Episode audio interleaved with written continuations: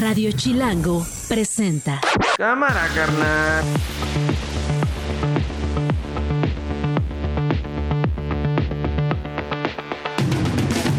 Lunes 26 de febrero, una de la tarde. Soy Nacho Lozano y esto no es un noticiero.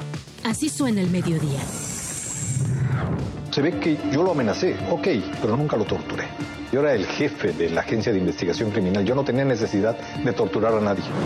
Tengo información de que es que a lo mejor no lo saben los, los dueños de YouTube, pero aprovecho para que este, pedirles que investiguen, porque parece que la empresa aquí, como sucedía con Twitter, estaba tomada por conservadores vinculados a un partido conservador.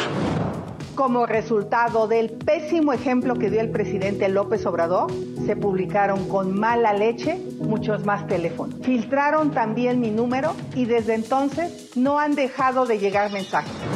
Se está haciendo una investigación de quién dio a conocer esos números. La policía cibernética está haciendo una investigación, porque esas cosas ya hay que detenerlas. Se propone eliminar el concepto de empresa productiva del Estado incorporado al texto constitucional por recomendación de organismos internacionales financieros de corte neoliberal, desnaturalizando la obligación del Estado de garantizar el servicio público de electricidad. Esperen alegría, esperen altura política, esperen a una Sandra Cuevas medida, prudente, pidiéndole a Dios todos los días sabiduría para no equivocarme, con un equipo de trabajo perfectamente seleccionado. Esto no es un noticiero. Con Nacho Lozano.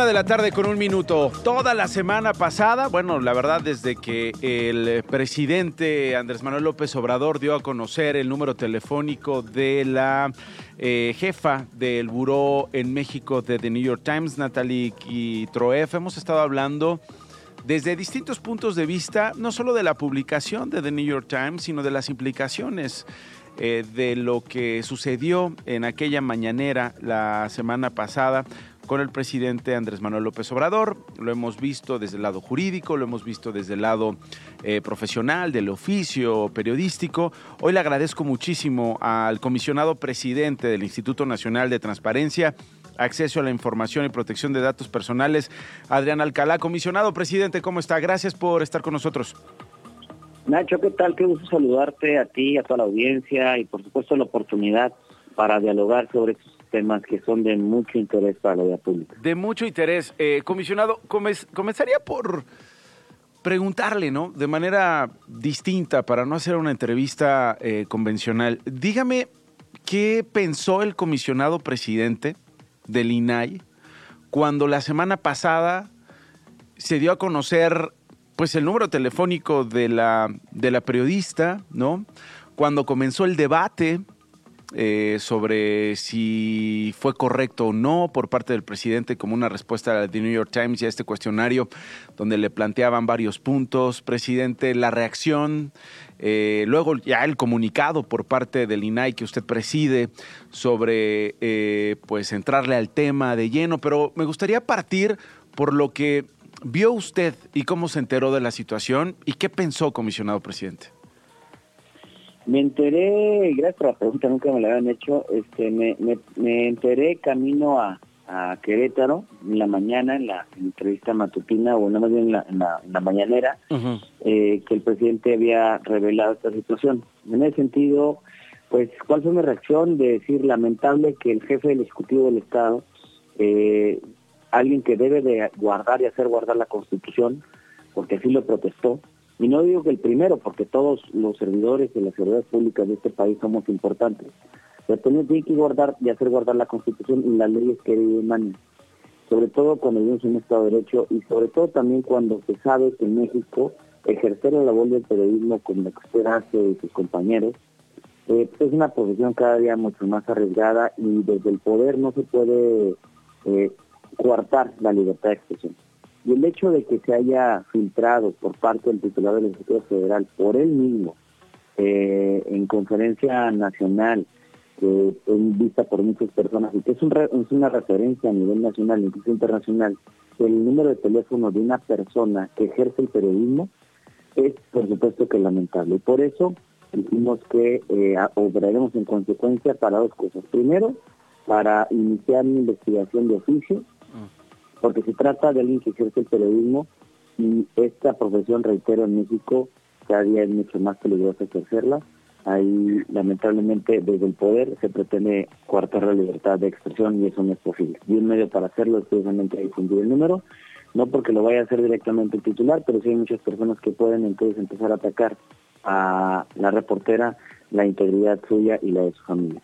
Eh, y segundo, porque nadie ni nada puede estar al margen de la ley, como dice el presidente de la República, que conozco y comparto, ni nadie por encima de la ley. Entonces, la ley de la ley de protección de datos personales se debe cumplir de manera irrefutable, eh, de manera que no duda que se da cumplimiento con la misma. Entonces, eh, todos debemos aceptarnos, nos guste o no, a lo que establece la ley. Podemos compartir ciertos criterios, ciertas normas, o sea, podemos compartir la ley, podemos no compartirla, pero es la ley que la tenemos que actualmente cumplir y mientras no se modifique la ley se tiene que cumplir. Y uno de los deberes que tenemos los servidores y las servidoras públicas de este país es cumplir con el correcto tratamiento de datos personales, entre ellos el deber de confidencialidad. Eso, eso es lo que le quiero preguntar, eh, presidente. Investigación de oficio. ¿Qué se investigaría? ¿Qué presuntamente se violó? Mencionaba usted la ley de protección de datos personales, presidente. ¿Qué se está investigando? ¿Qué se infraccionó? Precisamente si se están incumpliendo o no deberes y principios que establece la ley Federal de la Ley General de Protección de Datos Personales en posesión de sujetos obligados. Eso es lo que vamos a determinar en esta investigación correspondiente. Ok. Eh, dice usted, eh, nadie por encima de la ley. El presidente eh, también dijo en la mañanera, por encima de la ley está la autoridad moral y la autoridad política, refiriéndose a él mismo como presidente de México. Sí, estoy totalmente de acuerdo, eh, pero reitero, reitero, en un Estado de Derecho, y porque yo soy hombre de derecho, hombre de leyes, eh, que tenemos que sujetarnos al marco normativo, recordar que los servicios públicos en este país, de acuerdo con la propia Constitución, que todos juramos guardarla y hacerla guardar, es que solamente debemos de hacer lo que expresamente nos está permitido. Entonces, el hecho de que el teléfono se lo hayan remitido a la oficina de la presidencia de la República sin el previo consentimiento eh, pues obviamente y, divulgarlo implica precisamente un tratamiento inadecuado de datos personales. Lo que vamos a ver en esta etapa de investigación por parte de nosotros es, primero, si se contaba o no se contaba con ese consentimiento. El consentimiento tiene que ser expreso, no puede ser tácito. ¿Cómo se comprueba, cómo, cómo se comprueba eso, eh, presidente? Porque había una línea ahí como muy, eh, muy difusa, ¿no? Entre si eh, ella, incluso hablaba hoy el presidente de eso, ya había dado a conocer su teléfono. Hoy lo volvió a hacer, por ejemplo, hoy en Palacio Nacional durante la mañanera lo volvió a hacer. Le pide a quien le estaba ayudando a poner este, este cuestionario que vuelva a esconder el teléfono. Este, ¿Cómo queda claro esto que usted nos está explicando y sobre todo cómo se puede demostrar? La carga de la prueba en términos jurídicos, es decir, quien debe probar contar con ese consentimiento expreso es precisamente en este caso la persona que divulgó o hizo la divulgación de datos personales. Vamos un ejemplo.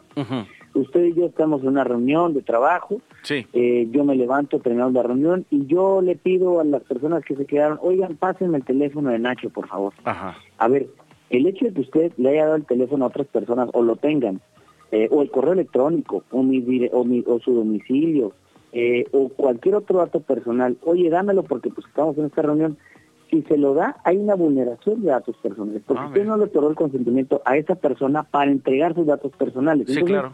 El hecho de que un dato personal llegue a una oficina gubernamental, por alguna razón llegó, y esa finalidad debe de cumplirse pero no significa que por el solo hecho de que esté en mis oficinas como Instituto Nacional de Transparencia yo pueda divulgar los datos. Tengo que contar con el consentimiento expreso de la divulgación o para divulgar los datos. Voy a otro ejemplo.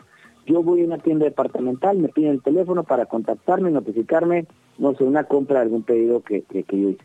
Y si me están hablando para otro tipo de cosas cuya finalidad no es la correcta, entonces hay incorrecto tratamiento de datos personales. Oye, es que tú me diste el consentimiento. Sí, di consentimiento para que me notificaras cuando el producto que te pedí, valga la ronda del ejemplo, me llegara, pero no para que me haga Solo para eso, sí, totalmente. Exactamente. Ahí radica precisamente la diferencia entre el consentimiento. Y esto no es un tema menor, porque divulgar datos personales sin el consentimiento del titular pues por supuesto que tiene Viola la ley. Viola la ley. Exactamente. Eh, dice usted, dice usted, comisionado presidente Adrián Alcalá, eh, comisionado presidente del Instituto Nacional de Transparencia, Acceso a la Información y Protección de Datos Personales. Se investiga de oficio. ¿Hay ya eh, una, una queja, una denuncia por parte de la periodista en el INAI? Hasta ahorita no, la estamos investigando de oficio. Hasta ahorita no. ¿Ya han hecho contacto con ella, presidente? ¿Cómo es este proceso, digamos, que se sigue de oficio? No, este proceso que... Entendiendo, por supuesto, lo que me pueda compartir, ¿no? Eh, eh, entiendo que pues está en proceso y hay que, hay que respetarlo, pero, pero entendiendo, entendiendo esto, ¿cómo, ¿cómo se da desde el INAI este, este contacto, a lo mejor, eventualmente, con la periodista o con el medio de comunicación? Pues mire, nosotros ahora sí que somos respetuosos del proceso legal, del sigilo correspondiente, pero lo que puedo platicar es que nosotros, en base a la evidencia pública que existe, porque hay un dato personal eh, publicado, sin su consentimiento, hay una persona, hay una persona que hizo esa divulgación, que no queda la menor duda de quién fue.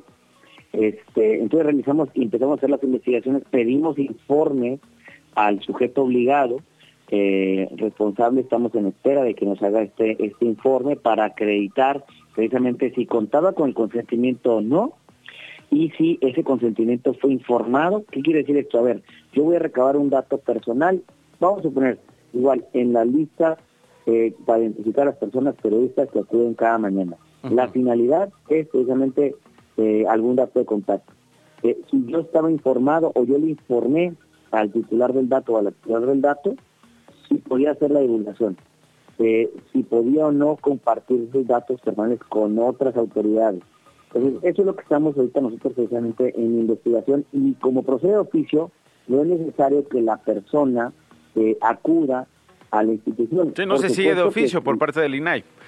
¿No? Se sigue de oficio. Se sigue de oficio. y, como para cuándo usted calcula, por ejemplo, en el caso de los colegas que, que, que fueron vulnerados también, eh, mexicanos que asisten eh, regularmente a la mañanera, ¿ese asunto cómo va, presidente? Va bien la investigación, yo calculo que ahora sí que para finales de abril o, en, mediados de, máximo mediados de mayo estemos ya resolviendo ambos asuntos, porque lamentablemente datan de una periodicidad de, más bien una distancia en tiempo de cuatro semanas, si mal no recuerdo. Este, sí, no, es prácticamente, un mes, mes y medio de diferencia entre un caso y otro, es impresionante.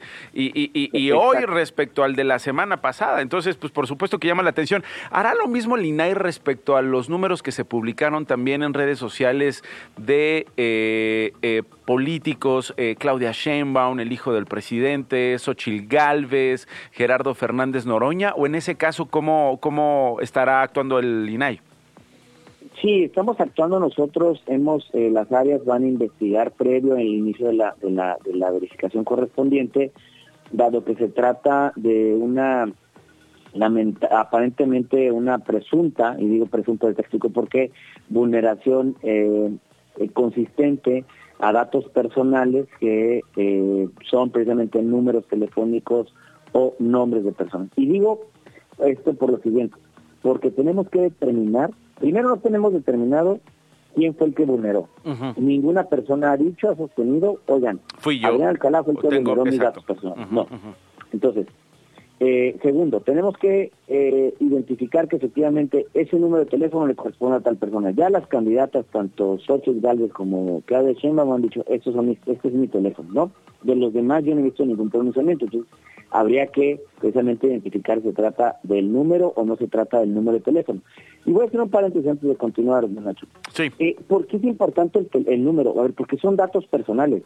No podemos minimizar ningún dato porque todos tienen un valor referente a la persona. En el caso particular, a través del número de teléfono, yo estoy interconectado prácticamente con toda mi vida digital a través del número de teléfono puedo hacer una transferencia bancaria, puedo recibir una notificación, puedo darle seguimiento a lo mejor a algún pedido, puedo intercomunicarme con otras personas, es decir, puedo tener acceso obviamente a una línea telefónica y en consecuencia acceso a internet, es decir, el número de teléfono es la llave precisamente numérica, eh, numérica con, con todo el mundo, en mi conexión. Entonces, regresando, aquí no, no tenemos identificado plenamente quién es el, el responsable o el presunto responsable. Por eso tenemos que hacer de oficio un paso previo para que a partir de esta eh, presunta vulneración... Haya un avance cuando llegue, exacto. Exactamente, entonces ir avanzando. Ahora, ¿y por qué? Porque también son personas de relevancia pública, de interés público, no son servidoras ni servidores públicos, eh, son precisamente personas de, de relevancia eh, pública, notoria, y por eso es de que el instituto entra de Ya. oficio a realizar esta, esta investigación previa. Entendido, comisionado presidente. Pero, bueno, por supuesto, perdón, Nacho, perdón, y aprovechando este espacio, si nos están Por escuchando, favor. pueden acudir a- a- al Instituto Nacional de Transparencia vía telefónica o vía presencial o vía electrónica a presentar su denuncia en donde precisamente nos sirva de mayor soporte para resolver en consecuencia. En el instituto el no resuelve con ningún sesgo, resuelve de manera imparcial todos los casos que les han presentado, estamos hablando de derechos humanos y como tal nosotros somos imparciales, somos independientes, pero si las personas y las partes aportan pruebas, pues obviamente le da mayor solidez a lo que realicemos de investigación. Entendido, comisionado. Eh, ojalá y en otro momento podamos hablar de los nombramientos pendientes que se están pateando desde hace mucho tiempo eh, con estas prórrogas allá en el Senado, eh, comisionado, si le parece bien, porque pues es un tema gravísimo. Tampoco es que tenga yo la impresión, supongo que la comparto con otras personas, que al presidente le gusta el INAI, por ejemplo, y a lo mejor eso explica la falta de voluntad política para llegar a acuerdos y designar a quien haya que designar en el INAI. Nacho, cuando usted guste, yo encantado, este, estoy a las órdenes para poder platicar sobre este tema también de importancia, porque seguimos incompletos, o cualquier otro asunto que sea de, de interés suyo. Se lo agradezco muchísimo. Ahí está el eh, presidente del Instituto, eh, el presidente del Instituto Nacional de Transparencia Acceso a la Información y Protección de Datos Personales, Adrián Alcara. Gracias, presidente. Perfecto, gracias. Gracias. Una y cuarto. Eh, Jorge Buendía Laredo es director de Buendía y Márquez. Eh, Jorge, ¿cómo estás? Qué gusto saludarte. Has publicado hoy en el Universal la ventaja de Claudia Sheinbaum sobre Xochitl Galvez al inicio de campaña. Estamos a días de ese primero de marzo en que inician ya propiamente las campañas. Digo propiamente porque la verdad es que ya iniciaron desde hace un chorro. Eh, así es, y ¿cómo estás, Nacho? Qué Buenas gusto tardes. saludarte. Igualmente. Igualmente. Pues mira, en, en realidad las eh, es, digamos, es, es parte del legalismo, de esta rigidez que nos ha puesto la ley. De la simulación, Jorge, eres muy cuidadoso, eres, pero es una simulación, ¿no? Una hipocresía. Vamos a ponerle, eh, yo se los pongo si quieres, para que no se los pongas tú. Pero es que Pues de es verdad se hacen güeyes, ¿no? Te lo digo que más bien es irreal. Los políticos, por definición, están haciendo política todo el tiempo y desde tiempo atrás. O sea, eh, López Obrador estaba haciendo política desde el año 2000 o del 98, que era presidente del PRD en aquel entonces. Eh, los políticos traen trayectorias, entonces eh, esta parte de que los limiten y que es pre-campaña, pues en realidad a lo, lo que da a, lo- a quienes les da más ventaja es a quienes han tenido ya sea una trayectoria política más larga o ocupan un puesto de mayor cobertura, de mayor exposición mediática, ¿no? Eh, creo que ahorita lo que reflejan los datos de la encuesta, esta diferencia de 23 puntos a favor de Claudia Sheinbaum, entre otros elementos, eh, se está reflejando un mejor posicionamiento de, de la jefa de gobierno, tanto en reconocimiento de nombre como en opiniones positivas y negativas. Y no hay que perder de vista, pues realmente tanto Xochitl Galvez como Jorge eh, y principalmente Jorge Álvarez Maínez, pues literalmente eh, surgieron de imprevisto, por llamarlo así. Xochitl era la candidata, la aspirante mejor posicionada de la oposición para la Ciudad de México y de repente dio este salto, pues en el mes de julio, si no me falla la memoria. Sí, sí. Eh, pero hay un déficit de posicionamiento a nivel nacional y ya ni, ni para qué ahondar en el caso de Álvarez Maínez, ¿no? Entonces... Que él todo ha sido, de todo ha sido improvisado, ¿no? O sea, y todo ha sido resuelto eh, rápido. Es decir, este deja de ser Samuel, él era el jefe de campaña, él es ahora el candidato, se va Patricia Mercado de su coordinación, ahora llega Laura Ballesteros, por cierto vamos a hablar con ella. Es como que también es la impresión de que el Movimiento Ciudadano todo ha sido como muy eh, improvisado y de reacción eh, eh, inmediata, ¿no? Eh, contra la voluntad y la planeación. Eh, sí, y sobre todo es la ausencia de un candidato que tuviera una base territorial Mm. de apoyo, no un bastión, que en el caso de Samuel García, al haber sido eh, gobernador, pues lo tenía y tenía pues conocimiento de nombre en toda la parte del noreste del país, Sí, sí. ¿no? Entonces... O que aunque eh, lo tengan en Jalisco no es garantía de que, eh, eh, digamos, el, el emesismo este, eh, eh, esté con Jorge Álvarez Maínez, ¿no?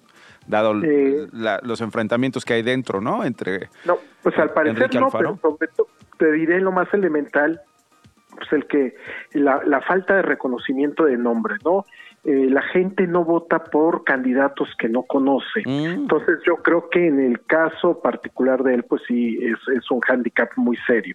¿no? Entonces, eh, pues sí hay un déficit, digamos, una diferencia de posicionamiento importante, eh, tanto a nivel de candidatos, pero también están las marcas de los partidos, ¿no? Y esto no es nada nuevo, lo hemos estado eh, pues midiendo prácticamente cada trimestre y pues encuesta tras encuesta, no solo las nuestras, sino pues diferentes empresas o medios, pues lo que registran es que eh, los tres principales partidos de oposición o los que conforman la coalición PAN PRI PRD sí traen un déficit en términos de eh, positivos y negativos, no imperan más las opiniones negativas que las positivas, mientras que en el caso de Morena, eh, por razones muy diversas, tiene un posicionamiento muy favorable. Entonces, esto también se refleja en los resultados de, la encuesta.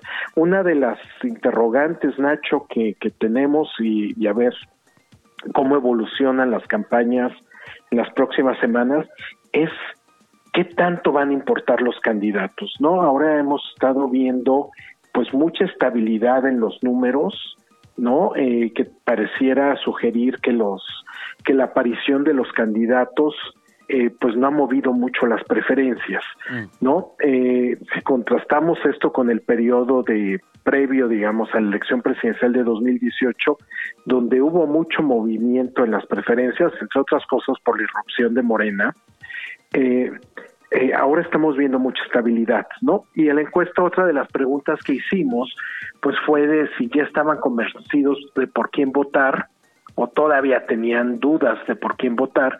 54% nos dijo que eh, ya estaba convencido de por quién votar. Este es un porcentaje mucho más alto que el que registramos hace seis años.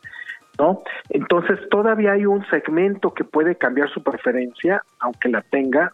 El que tengas dudas no quiere decir que no hayas expresado una preferencia, pero sí se ve un entorno de preferencias más estables que el que teníamos hace Ya. seis años. Y una última pregunta. Eh, esto, esta, esta escena que pasó en los últimos días en Sinaloa, eh, de abucheos al gobernador eh, de Sinaloa, emanado de Morena, de abucheos al gobernador eh, de Morelos, eh, con quien More- Morena pues es básicamente uno de los partidos centrales en la administración, aunque no haya llegado directamente por Morena, Cuauhtémoc Blanco. ¿Esto cómo juega para Claudia Sheinbaum y estos 23 puntos de ventaja sobre Xochitl Galvez? A lo mejor puede explicar el, digamos, la estabilización de la que hablabas, Jorge. Eh, pues mira, hay una disociación entre lo que es eh, las preferencias a nivel presidencial, a nivel nacional, y lo que está ocurriendo a nivel estatal, sobre todo en aquellas que pueden tener elecciones de gobernador, ¿no? Y, y de entrada te diría, pues la primera diferencia importante, mencionabas el caso de Cuauhtémoc Blanco, es probablemente el gobernador más impopular, alrededor de 20% de aprobación, pero a nivel nacional pues tienes un presidente de la República pues donde dos tercios eh, lo aprueban, ¿no? Muy popular, sí. Entonces es una de las primeras diferencias que te explican esas discrepancias entre lo local y lo nacional.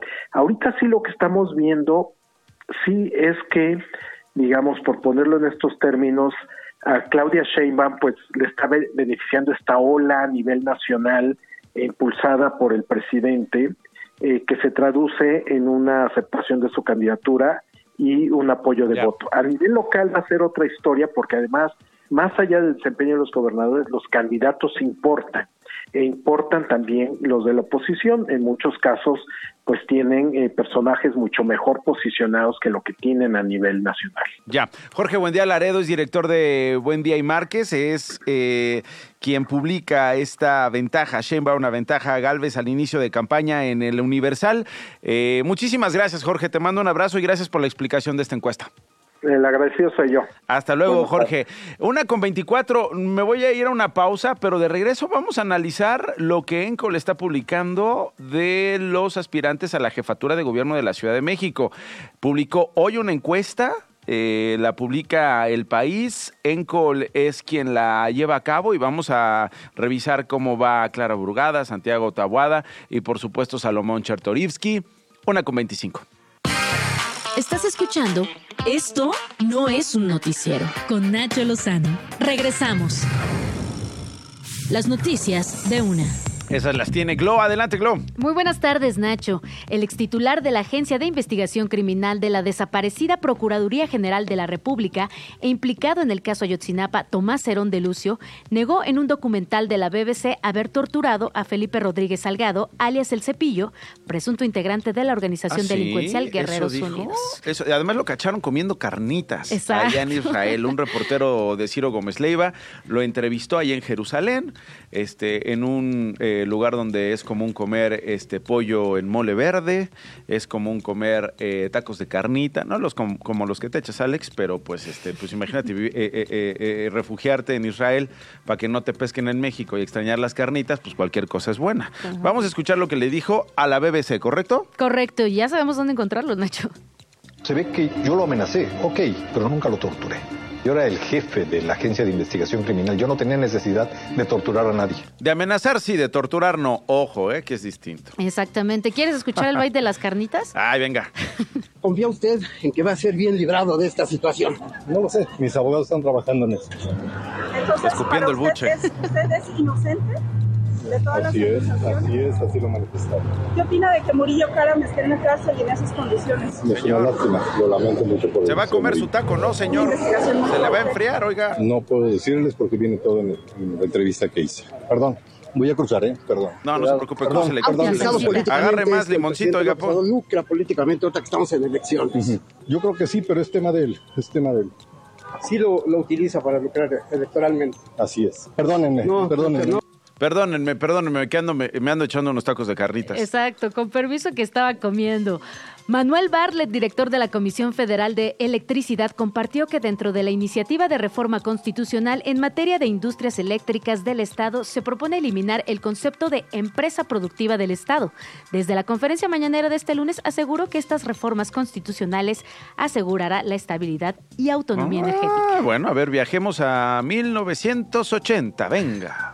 Se establece asimismo que la electricidad, así como el petróleo y las empresas que lo manejan, no son monopolios de Estado, sino son empresas de servicio público nacional. Y ahora regresemos al 2024. Exacto, la candidata presidencial. décadas y décadas y décadas. ¿Qué tal, eh? Manuel Bartlett en el PRI, Manuel Bartlett hoy en Morena con el presidente Andrés Manuel López Obrador, en la Cuarta Transformación, hoy en la Comisión Federal eh, de Electricidad. Antes estuvo en la CFE, pero que eh, más bien veía cosas de elecciones en la Secretaría de Gobernación, que era una cosa distinta. Y hoy escuchándolo es, de verdad, como un viaje en el tiempo y uno se pregunta, ¿qué hemos aprendido? Y parece que nada, absolutamente. Y no olvidemos a su hijo también ahí involucrado con los ventiladores, pero ese es otro tema, este mi querido Nacho. Por su parte, Xochil Gálvez anunció que su inicio de campaña será el primero de marzo a las 12 de la noche en Fresnillo, Zacatecas. Ahí buscará ¿Cómo que en Fresnillo. Zacatecas? ¿No iba a ser en Guanajuato? Pues ahora en Fresnillo. Iba a ser en la Ciudad de México, que siempre no. ¿No iba, no iba a ser en León, Guanajuato? O- y luego se va a pasar a Fresnillo, Zacatecas, y luego... Pues ya va a empezar campaña. Yo pensé que ya había Oye, no estemos confundiendo a la gente, porque si no, no va a llegar. Exacto. A ver, vamos a escuchar cómo lo dijo Xochitl. Es el municipio donde la gente tiene más miedo de todo el país. Nosotros sí vamos a enfrentar a los delincuentes y no vamos a abandonar a la gente de Fresnillo a su suerte. Además, informó que ha recibido más de 18 mil mensajes luego de que su número telefónico se filtró en días pasados. Durante la mañanera respondió algunas llamadas telefónicas en vivo y se llevó esta sorpresa. Bueno, eres una perra, eres una zorra, perra, guarda bastarda.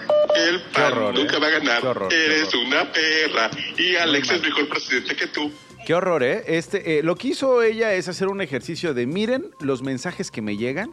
Hablaba de, si no me equivoco, más de 18 mil mensajes que ya tenía en WhatsApp y decía Xochitl Galvez lo mismo llamadas telefónicas es impresentable la situación por donde se vea, tanto para Xochitl, por supuesto, como para cualquiera, ya hablamos con el presidente del INAI, que eh, pues esté padeciendo esto por el simple hecho de que alguien tenga tu número telefónico y vulnere una serie de cosas que ya nos describía el comisionado presidente. De verdad, terrible lo que, lo que estamos viendo hoy en México. Sin duda alguna, Nacho, pero bien bajado el balón. Al final dijo que pues le llegaron muchísimos Bueno, no sé si bien bajado, pero sí expuesto. O sea, no sé si bien bajado, pero eh, sí expuesto, ¿no? O sea, en el sentido de que vean lo que pasa, vean lo que llega a mi celular y vean cómo no cancelo mi número telefónico, porque también eh, Claudia Sheinbaum, la doctora Sheinbaum dijo, yo sí lo voy a cancelar. Muchos otros de otros partidos dijeron, yo sí lo voy a cancelar. Ella dijo, no, yo no sé, yo no sé qué implicaciones tenga eso. Tampoco sé si sea ese el celular que hoy esté usando, su celular personal, pero bueno, por lo menos exponiendo como apesta hoy México eh, eh, eh, en ese asunto. En temas de datos personales, exactamente, Nacho. Y bueno, nos echamos varios tacos el fin de semana en la segunda edición de este festival Tacos Tacos, el Taco Chilango de la Ciudad de México, rompiendo un récord Guinness al servir 8.450 tacos al pastor en una hora.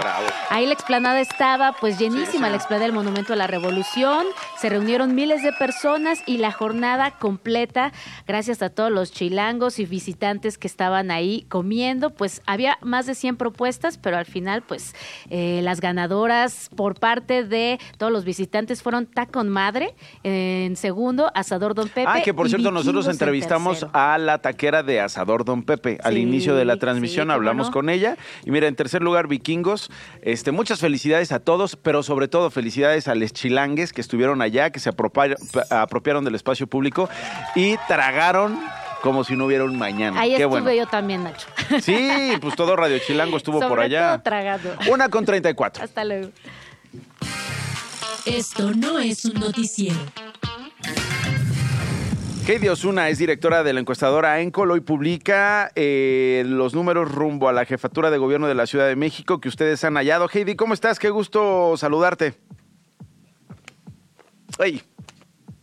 Heidi.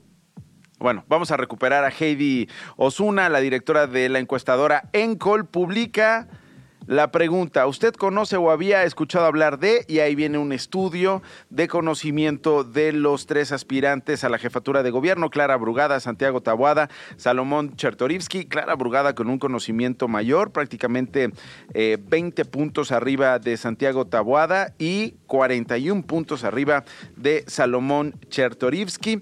Eh, es un análisis a profundidad del conocimiento que tiene cada uno de los tres eh, candidatos. Ahí está ya, ya está Heidi. Heidi, ¿me escuchas? Yo muy bien, Nacho. Ah, perfecto. Eh, oye, eh, los números que están publicando hoy en Encol, eh, ¿qué, ¿qué, te revelan? ¿Qué te sorprendió, Heidi, de lo que han investigado a través de esta encuesta? A ver, pues vimos números muy estables. estables, ¿por qué? Pues porque las campañas todavía no inician. Tenemos una, amplia ventaja para Clara Brugada, tendría ella una intención de voto de 56%. En segundo lugar, Santiago Taboada por PAN PRI PRD con 40%. O sea, 16 puntos de diferencia. Con 4%. 16 puntos de diferencia, digamos, entre los dos que tienen posibilidades de llegar. ¿Cómo, cómo lees esta diferencia, estos 16 puntos? Pues así es como arrancan. Vamos a ver este justo lo que te decía. Eh, qué pasa ¿no? en las campañas. Eh, la medición pasada en enero, eh, la diferencia era de 13 puntos en efectiva, 11 puntos en bruta, y pues actualmente se amplía ligeramente, pero bueno, podemos decir que está prácticamente dentro del margen de error. Em, pero bueno, conserva pues Clara Brugada esta, esta ventaja de Morena, PT y Verde. ¿Tienes presente eh, otras, otras elecciones a Ciudad de México y cómo iniciaban algo parecido a estos 16, a lo mejor 20 puntos de diferencia o 15 puntos de diferencia que hayan cambiado, que se hayan estabilizado, mantenido o simple y sencillamente cerrado, Hedy? Pues mira, eh, para jefe de gobierno, para Claudia Sheinbaum, eh, recuerdo que en estos momentos teníamos 18 puntos, eh, cerró en 14 mm, la diferencia. em, eh, fue, fue pues muy poco ¿no? la, la, variación.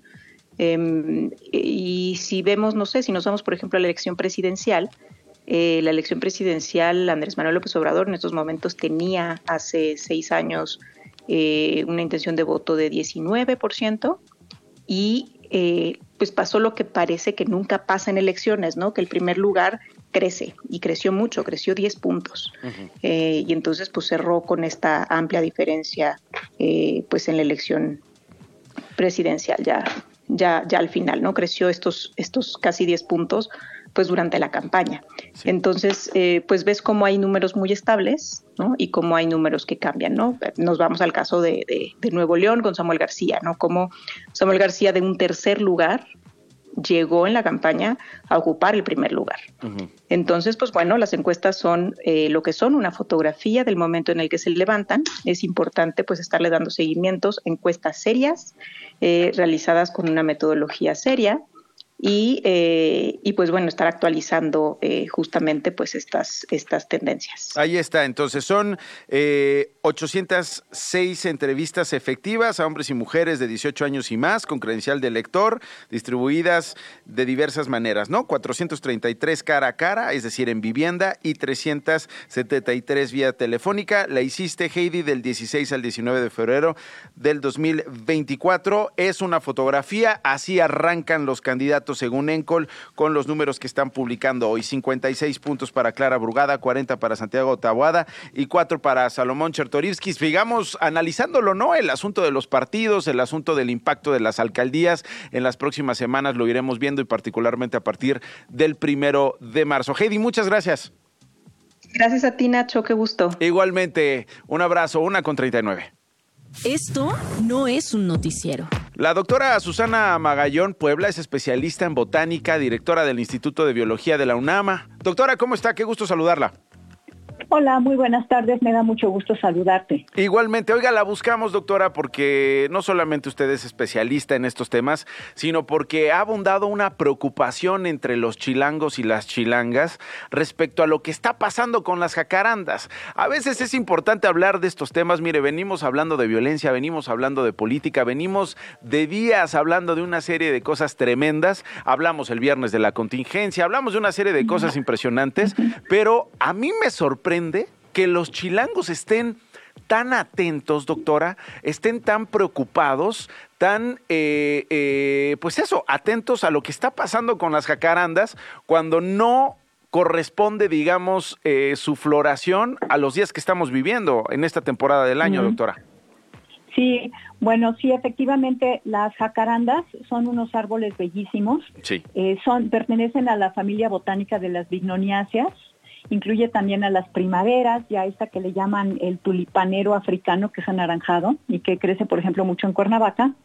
Eh, pero bueno, no. Estas las trajeron de Perú, ¿es cierto esta cosa del, arquitecto, del arquitecto Matsumoto que, eh, que eh, a finales que del siglo XIX se las trajeron de Perú por un capricho del presidente? Son, son plantas que son nativas al, a Paraguay, a Bolivia, al sur de Brasil y al norte de, Argentina.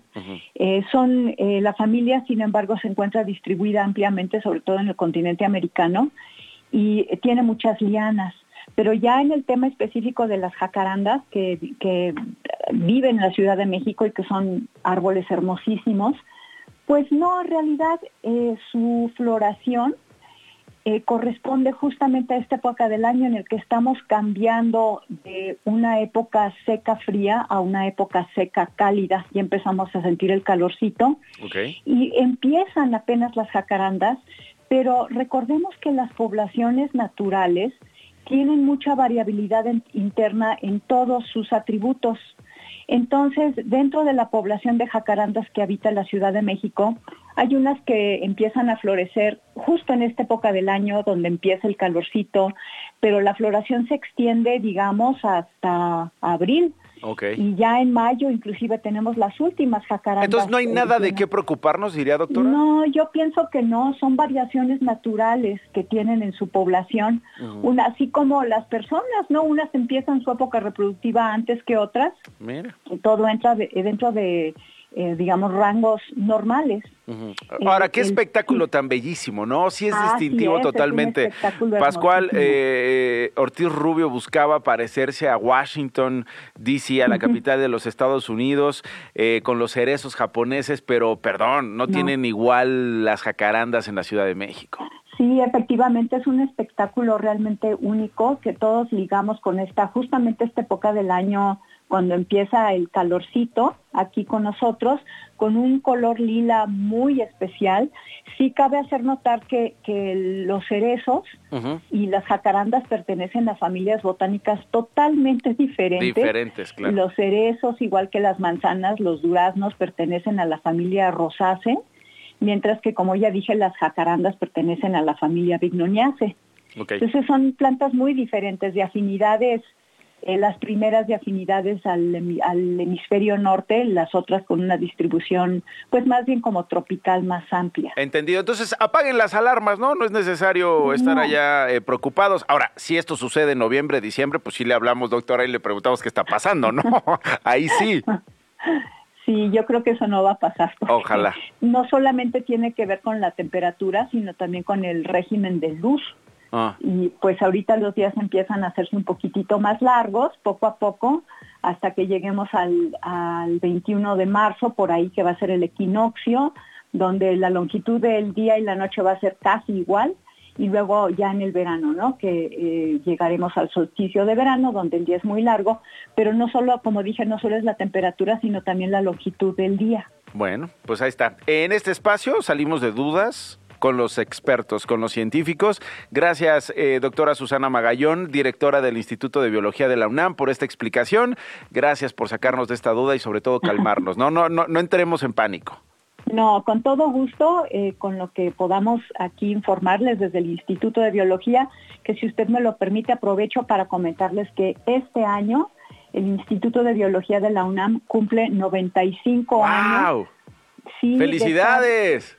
Sí, muchas gracias. En noviembre los cumpliremos, pero vamos a estar celebrando todo el año. Todo 24. Muy bien, eh, ya estaremos. A ver si le echamos una llamada y nos cuenta qué actividades van a tener para celebrar todo el año estos 95. Muchísimas, con todo gusto. Perfecto, Muchísimas gracias, doctora. Es la directora del Instituto de Biología, 95 años de nuestra UNAM, la Universidad Nacional Autónoma de México. Gracias, la doctora Susana Magañón. Cuarto para las dos. Esto no es un noticiero.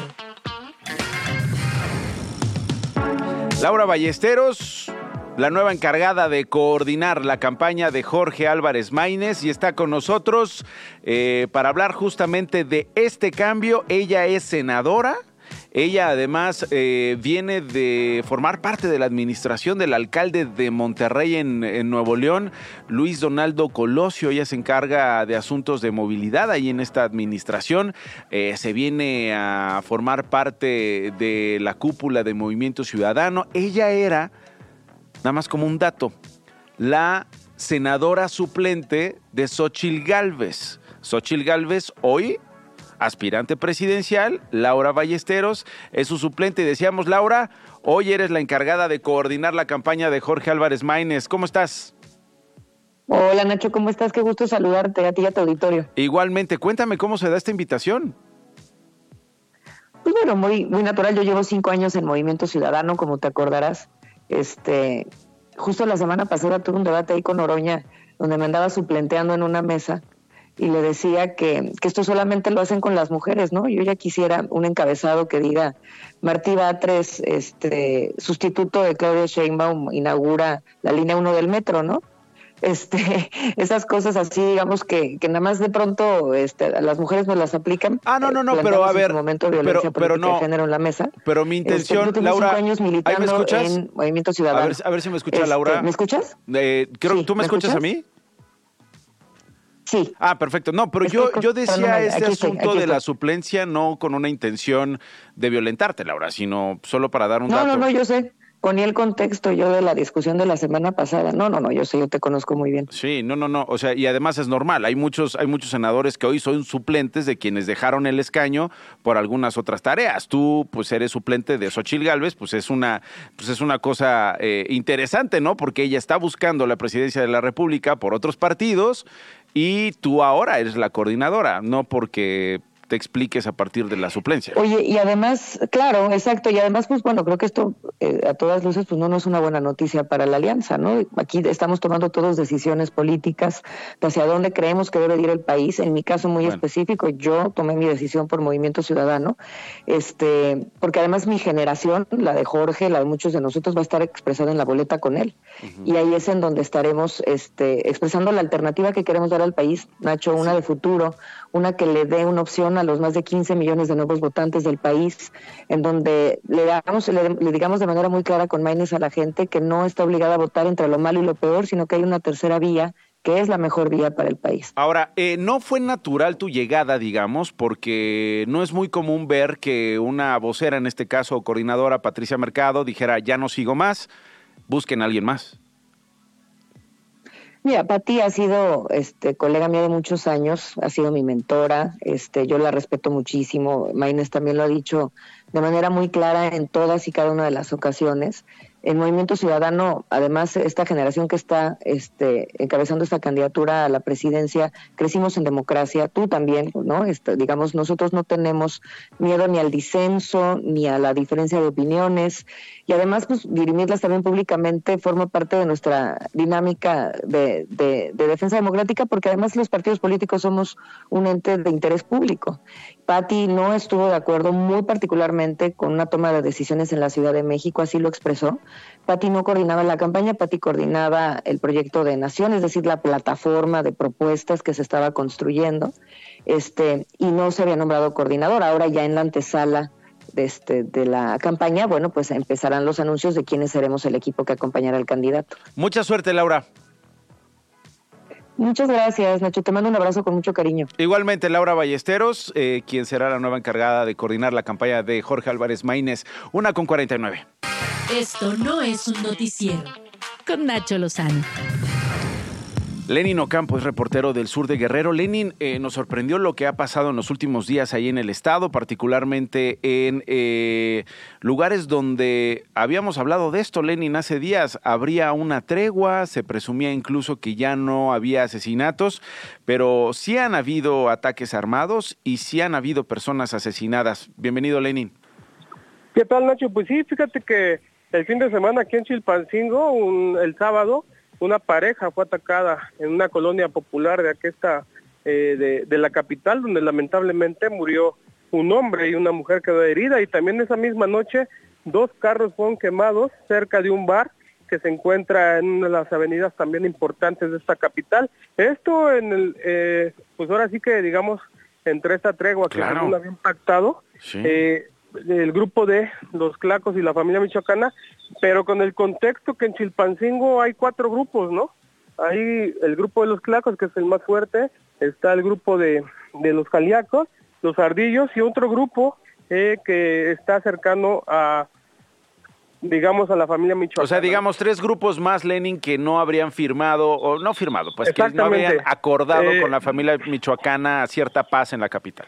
Exactamente, lo único que acordaron fue lo del conflicto que tenían allá en la sierra, donde la semana pasada, recuerdas, hubo al menos 17 eh, hombres eh, asesinados. Sí. Y esa parte es donde hicieron la tregua, creo que también una parte de Iguala, pero bueno, al menos en la capital, los grupos que quedaron, ellos no no entran en esta y es lo que vimos el, sábado, ¿no? Sí, sí. Y también, pues decirte que en Acapulco también amanecieron gran parte sin transporte mm. después de que al menos cinco camiones en una semana fueron incendiados.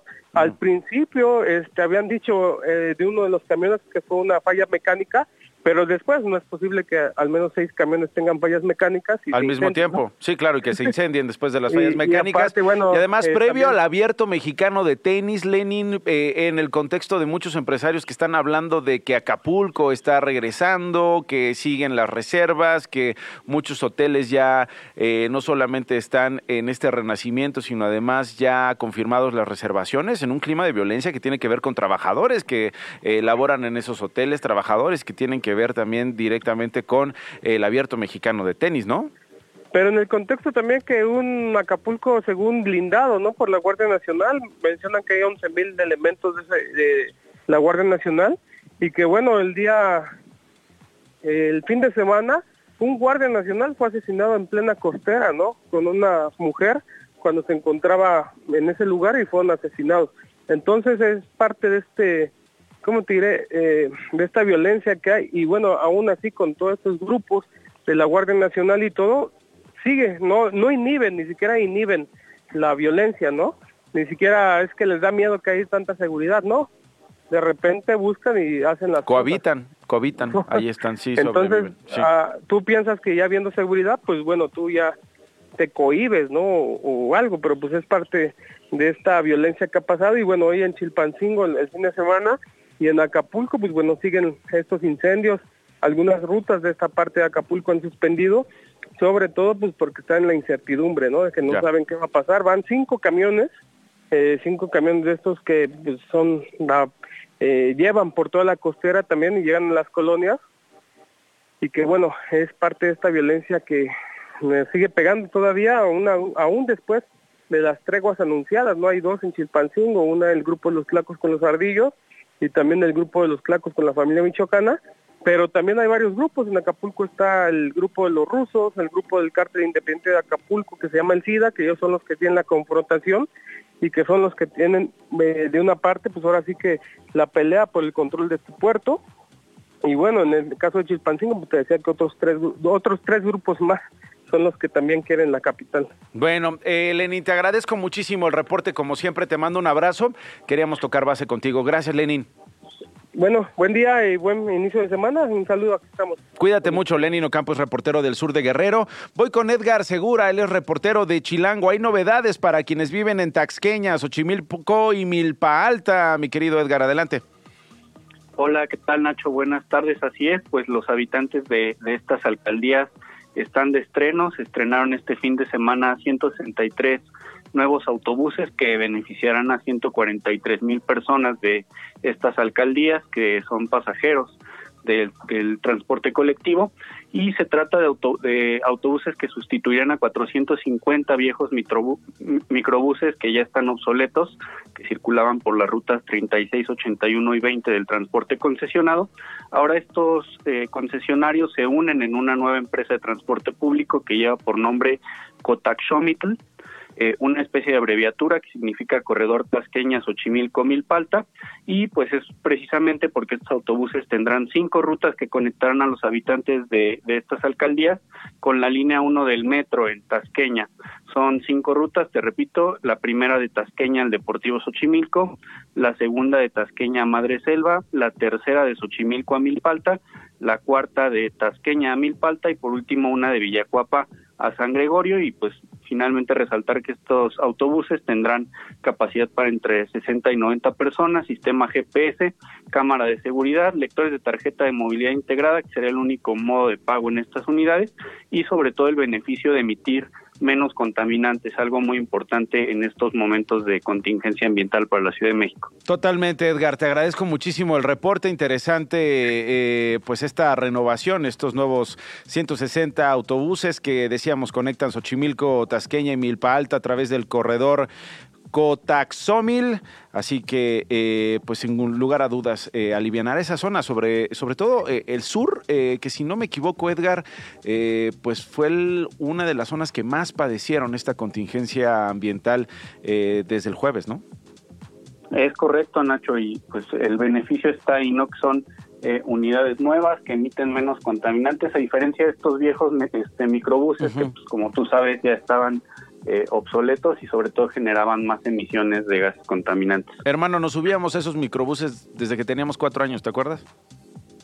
Nos seguimos subiendo en, esta parte, por ejemplo, del oriente de la Ciudad de México, en, Tláhuac, muy cerca de donde se ah, está realizando esta renovación. Todavía circulan este tipo de microbuses, entonces pues vamos a ver... Este, ¿Cuántos años tienes, Edgar? Yo tengo 31. Ay, no, bueno, está chavo. Entonces ya llevas 25 años. 25 años ya pasajero sí, más o menos. Desde que costaban dos pesos. No, bueno, ya no empieces, Edgar, porque nos vamos a deprimir. Te mando un abrazo, gracias. Gracias, Nacho. Buena tarde. Hasta mañana en punto de la una. Nos vemos. Esto no fue un noticiero con Nacho Lozano. Radio Chilán. Radio Chilán. 105.3 FM. La radio que... Viene, viene, ¿eh?